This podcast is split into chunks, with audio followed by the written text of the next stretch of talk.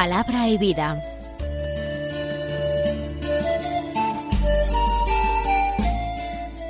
Con el padre Manuel Horta, desde Sevilla.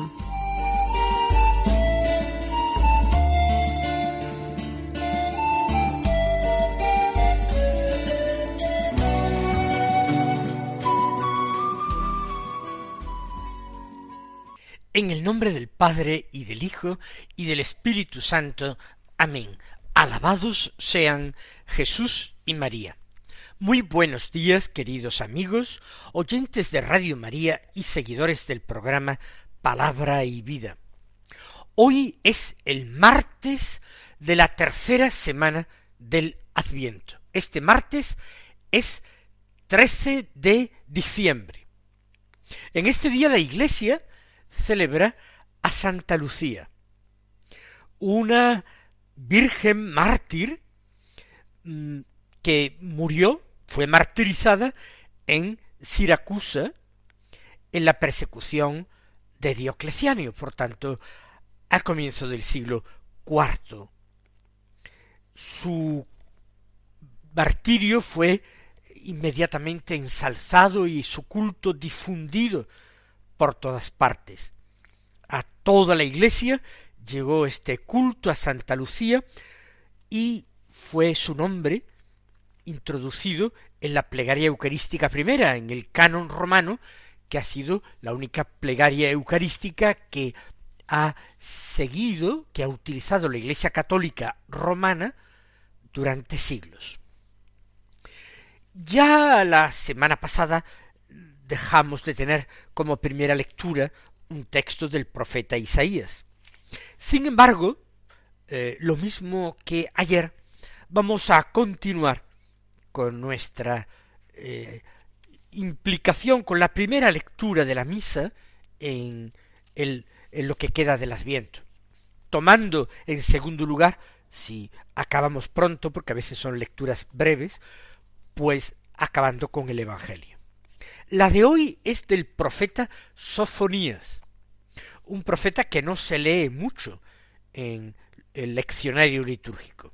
Del capítulo tercero de su libro, los versículos uno y dos y nueve al trece, que dicen así, Esto dice el Señor, ay de la ciudad rebelde, impura, tiránica, no ha escuchado la llamada, no ha aceptado la lección, no ha confiado en el Señor, no ha recurrido a su Dios. Entonces purificaré los labios de los pueblos para que invoquen todos ellos el nombre del Señor, y todos los sirvan a una. Desde las orillas de los ríos de Cus, mis adoradores, los deportados, traerán mi ofrenda aquel día ya no te avergonzarás de las acciones con que me ofendiste, pues te arrancaré tu orgullosa arrogancia, y dejarás de engreírte en mi santa montaña. Dejaré en ti un resto, un pueblo humilde y pobre, que buscará refugio en el nombre del Señor. El resto de Israel no hará más el mal, no mentirá, ni habrá engaño en su boca. Pastarán y descansarán, y no habrá quien los inquiete. Se trata de una profecía que mira hacia adelante, hacia el futuro, hacia el porvenir. Y es una profecía que evidentemente puede tener distintas lecturas porque hasta que una profecía no se cumple, su interpretación no es totalmente cierta. El Señor, por boca de Sofonías, está imprecando. ¿A quién impreca? Dice, hay de la ciudad rebelde, impura y tiránica. ¿Qué ciudad es esta? ¿Y por qué se le aplican estos tres adjetivos rebelde, impura, tiránica. A mi juicio, la ciudad rebelde es la ciudad de los hombres, ¿Qué quiero decir con esto? La ciudad rebelde es el mundo, la sociedad humana, pero en cuanto corrompida por el pecado. La sociedad humana en cuanto puesta bajo el dominio tiránico del príncipe de este mundo. La naturaleza humana, pero herida por el pecado original. La ciudad rebelde es, por tanto, uno de los tres enemigos del alma. Recuerden ustedes, mundo, demonio y carne. Pues ese primer enemigo de, del alma humana, el primero en la enumeración tradicional, sería esta ciudad, y se le califica de rebelde impura y tiránica. Rebelde porque es hija de la rebeldía. ¿De qué rebeldía? De la rebeldía original. Esta ciudad, esta sociedad humana, es descendiente de esa primera sociedad humana formada por Adán y Eva, nuestros primeros padres, la primera pareja, y el pecado que rompe la unión con Dios que tenían y rompe la unión profunda que existían con ellos. Dios los había creado una sola carne, pero tras el pecado se eh, rompe, se daña esa solidaridad entre la pareja humana. Y Adán parece que culpa a Dios de sus desgracias, culpa a Dios del, del pecado que él ha tenido de rebeldía. Es la mujer que me diste por compañera, le dice a Dios Adán, me ofreció del fruto prohibido y comí. La culpa la tiene la mujer, o quizás más realmente tú mismo. Oh Dios, que me la diste a mí como un regalo envenenado, para que fuera una piedra de tropiezo en mi camino. Si no me la hubieras dado, entonces yo no habría pecado. De esa manera, el hombre, el primer hombre, rebelde frente a su Creador y Padre, puede dar nombre y calificativo a la sociedad, al mundo de los hombres. No olvidemos que la segunda generación, la de Caín, Abel, más tarde Set y otros, también es ciudad rebelde en la que el hermano mata al hermano y Caín le dijo a Abel vamos al campo y allí se levantó contra él y le mató. Ay de la ciudad rebelde, porque ciudad rebelde han sido todas las sociedades humanas. En el mundo clásico griego, después también en la cultura romana que eh, le sucede a la griega en la misma línea, con sus matices bien seguro, diferente, pero había un mito acerca de la edad de oro. Supuestamente habría existido en una antigüedad remota una eh, edad, una etapa en la historia de los hombres perfecta, en la que los hombres habrían convivido en paz, en que los hombres habrían practicado todas las virtudes, eh, la justicia, la paz, la concordia, la honradez, la sinceridad, el trabajo, el esfuerzo personal. Hubiera sido una especie de paraíso en la tierra. Quizás esa edad de oro contiene esa pequeña semilla de verdad, de que todo había empezado en un paraíso terrenal, aunque fue una corta edad y limitada a una sociedad más corta todavía de dos personas. Pero sí existe ese mito, el mito de la edad de oro, donde se cultivaba la tierra con poco esfuerzo, donde el hombre apenas tenía que trabajar para alimentarse de los frutos de la tierra, viviendo en paz y concordia con sus semejantes. Evidentemente, una etapa que tendría que ser previa al pecado original.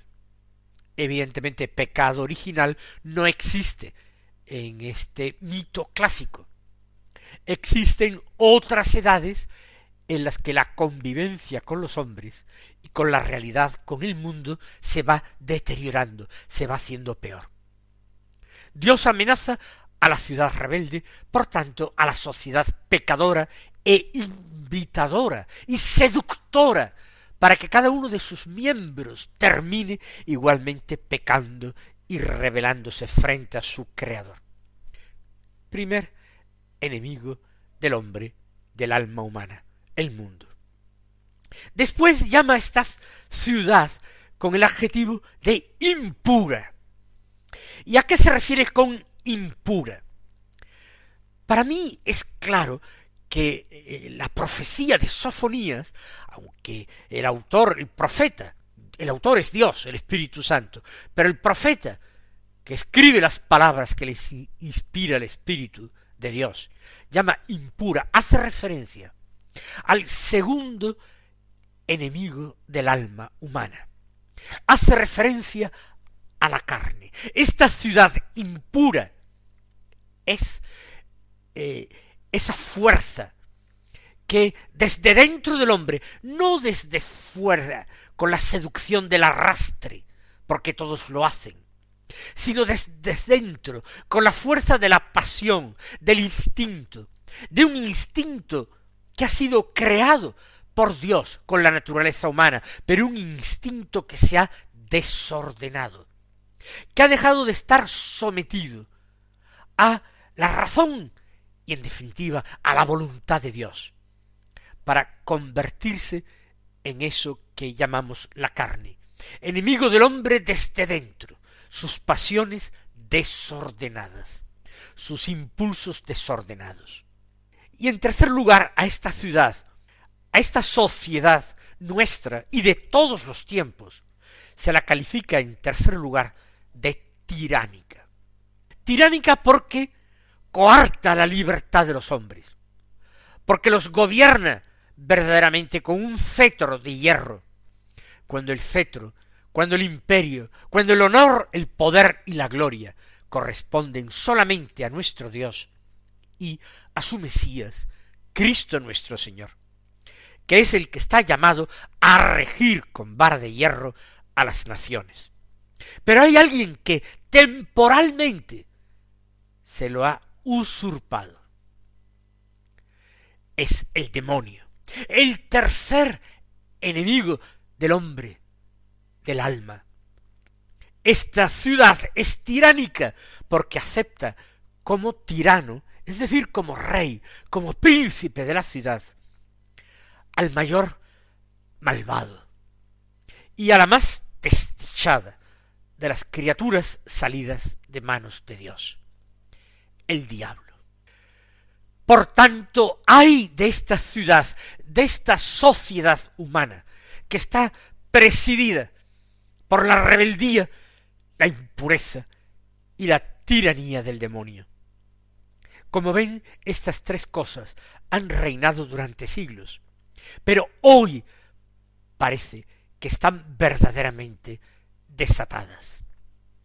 Quizás la cercanía de un Señor que viene, que vendrá al final de los tiempos, hace que redoblen sus esfuerzos el mundo, la carne y el demonio para alcanzar sus objetivos, en definitiva, la perdición y la infelicidad del mayor número de personas, de hijos de Dios, por las que Cristo nuestro Señor en el altar de la cruz ofreció el sacrificio de su vida, derramó toda su sangre. Sigue la profecía de, de Sofonías. No ha escuchado la llamada, no ha aceptado la lección, no ha confiado en el Señor, no ha recurrido a su Dios.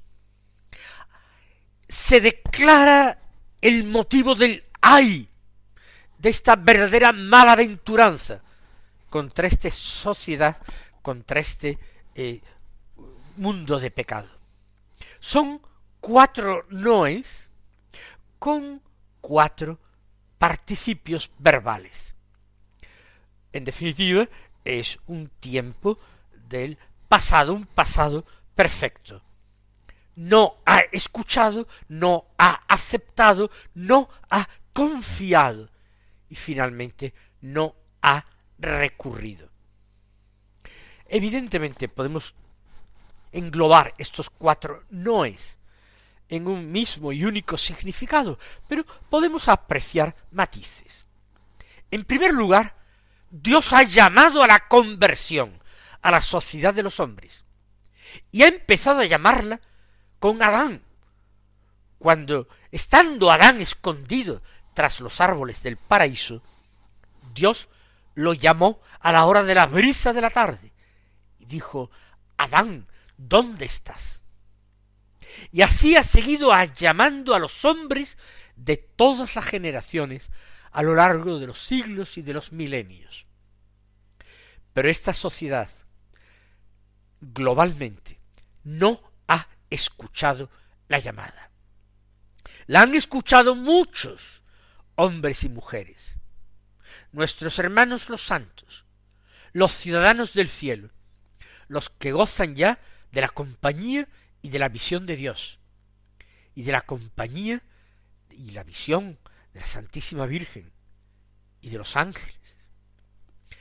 Pero globalmente nuestro mundo se resiste a escuchar la llamada de Dios, llamada a la conversión. Desde el principio, aunque resonó ya con fuerza, fue la última llamada la que Dios realizó en Cristo nuestro Señor. Segundo no, no ha aceptado la lección. ¿Qué lección? La enseñanza, la doctrina del Evangelio. No ha aceptado la forma en que Dios ha querido conducirla, pasando por alto su ignorancia, su rebeldía, su impureza, Dios ha querido instruir a la ciudad rebelde. Ha querido derramar sobre ella la semilla de la palabra evangélica, de la doctrina, pero no la ha aceptado, la ha rechazado hasta llevar a la muerte al Redentor, al Maestro, no aceptando la lección. Tercer no, no ha confiado en el Señor. Y eso que el Señor, con toda justicia, podría haber venido a anunciar un castigo, y sin embargo, vino a anunciar una salvación, la infinita, la inmensa misericordia de Dios. Pero no ha confiado en el Señor, no se ha fiado de que su Dios quería su bien y su felicidad, y ha buscado la felicidad en realidades, en bienes que no pueden darla, en realidades que son efímeras, perecederas, en realidades que son medios, pero no son el verdadero y único fin para el que ha sido creado el hombre, que es Dios. Y si no ha confiado, el cuarto no, casi los engloba a todos los anteriores, no es. No ha recurrido a su Dios. Ha prescindido totalmente Dios. Ni se ha dejado llamar, ni se ha dejado enseñar, ni ha confiado. Se ha consumado la gran, la terrible rebeldía. No ha recurrido a Dios para nada. La ciudad rebelde ha querido darse a sí mismo las cosas, ha querido darse a sí mismo la paz. Y evidentemente nunca lo ha conseguido. Entonces, ante todo esto, después de los ayes, después de esa requisitoria, Dios podría simplemente enviar el castigo sin más, pero anuncia una salvación purificaré los labios para que todos ellos invoquen el nombre del Señor y todos los sirvan a uno. Esa unidad perdida, añorada desde la famosa torre de Babel y la confusión de las lenguas, esa unidad perdida va a ser rehecha, recobrada, gracias a la acción de Dios, que quiere que todos los sirvan a uno en unidad perfecta y que todos invoquen el nombre del Señor. Para eso hay que realizar una purificación de los labios, porque a través de los labios pasa lo que abunda, lo que se derrama desde el corazón de los hombres. Ahora Dios promete que desde los confines más alejados, desde las orillas de los ríos de Cus, que podría ser un país o territorio en África, Etiopía, quizá costas del Mar Rojo, desde los extremos del mundo conocido, mis adoradores, los deportados traerán mi ofrenda. Incluso aquellos que parece que están más lejanos de Dios serán los primeros en volver trayendo la ofrenda grata a Dios, la ofrenda de un corazón convertido. Aquel día ya, ciudad rebelde, impura y tiránica, no te avergonzarás de las acciones con que me ofendiste, pues te arrancaré tu orgullosa arrogancia y dejarás de engreírte en mi santa montaña. Dios anuncia gracias extraordinarias de conversión. Está hablando de la primera venida de Cristo y la fundación de la Iglesia, que es esa ciudad que no es rebelde, impura ni tiránica, sino sociedad de hijos de Dios, de discípulos de Cristo. Sí, una primera lectura nos permite creer que esa nueva ciudad humana es la Iglesia. Por supuesto, se puede pensar también en una acción futura de Dios. Eso lo verán quienes vivan aquellos momentos. Pero si sigue en cualquier caso, dejaré en ti un resto, un pueblo humilde y pobre que buscará refugio en el nombre del Señor. Quizás en medio de la ciudad rebelde, impura y tiránica que sigue existiendo, que es eh, el mundo y las naciones, la sociedad eh, civil, los poderosos de este mundo, en medio vivirá un pueblo humilde, pobre, que serán el grupo de los discípulos del Señor, que buscará refugio en la invocación del nombre del Señor. Quizás esto haya existido también en la Iglesia, en los santos que han vivido en este mundo sin contaminarse a través de la historia. Ese sería el resto. Ese sería el pueblo humilde y pobre. Y el resto de Israel no hará más el mal, no mentirá, no habrá engaño en su boca. Y entonces podrán pastar y descansar y no habrá quien los inquiete. Siempre que exista esa conversión, esa vuelta al Señor, que se ha realizado en parte ya hemos dicho, la predicación de Jesús, la fundación de la Iglesia, y que se realizará en plenitud al final de los tiempos. Mis queridos en el Señor, recibid su bendición y hasta mañana si Dios quiere.